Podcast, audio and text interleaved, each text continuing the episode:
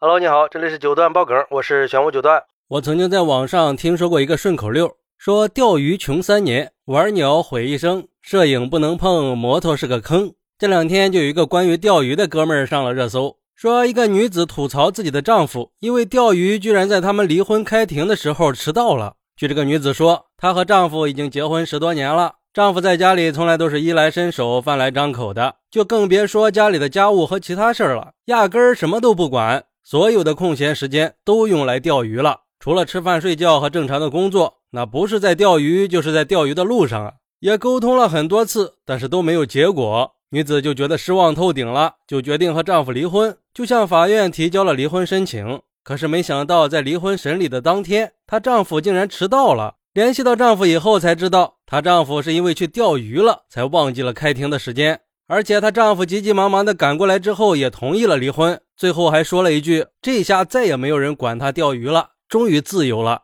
我去，这哥们儿境界够高的呀！这是属于走火入魔了吗？不过说实话，我还是第一次听说因为钓鱼离婚的。对于这个事儿，有网友就说了：“嫁人不嫁钓鱼汉。”现在我终于知道自己嫁错了，可惜太迟了。我家现在每天收到的快递，不是鱼料就是鱼饵、鱼钩。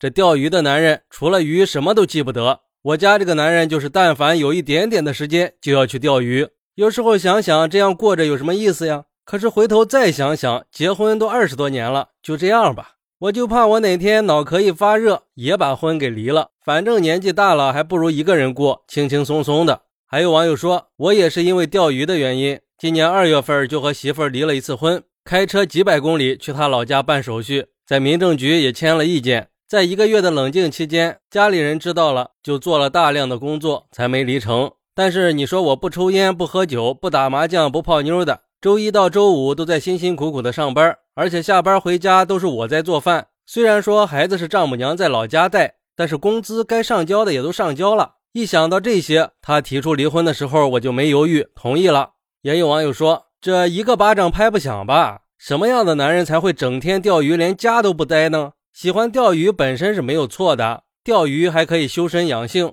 也不会在外面沾花惹草，就专一的钓鱼，还可以磨练人的脾气。越是脾气大的人，如果钓一段时间的鱼，你就会发现脾气就会小了很多。因为钓鱼要想钓到大鱼，环境就得安静。那你想想，他为了钓大鱼会大声说话吗？不过也要分清主次，有个度。如果什么都不管不问的，只顾钓鱼，也是不可取的。有玩的时候，也得有忙其他的时候啊。至于离婚嘛，只能说你们两个人不在一个频道上吧。不过还有一个网友说，全体钓友起立，又多了一个没有人打扰的了，可以随便约钓了。而且我觉得，其实他不是钓鱼上瘾，而是在逃避生活里的各种繁琐烦心的事儿。说白了，就是在逃避责任。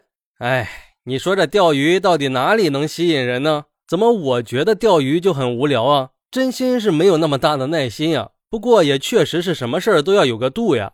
就像办理今天这个事儿的法官说的，钓鱼它不是坏事儿，能陶冶情操，收获快乐。在现在这个快节奏的社会里，钓鱼也确实是一种放松的方式。但是凡事总要有个度吧。既然结婚了，就要承担起为人夫、为人妻、为人父母的责任，不能因为钓鱼忽视了家庭。否则，时间久了，感情淡薄了，就可能会危及婚姻和家庭的。说的还是挺有道理的。虽然说每个人都有权利选择自己的兴趣爱好，但是为了兴趣爱好放弃家庭的这种行为，就有点不负责任了。就像法官说的，有了家庭就得负得起这个责任。毕竟有些东西是没有后悔的机会的，不要让自己遗憾。家庭才是我们最终的归属，不要为了兴趣爱好失去一些宝贵的东西。好，那你是怎么看待这个事儿的呢？快来评论区分享一下吧，我在评论区等你，拜拜。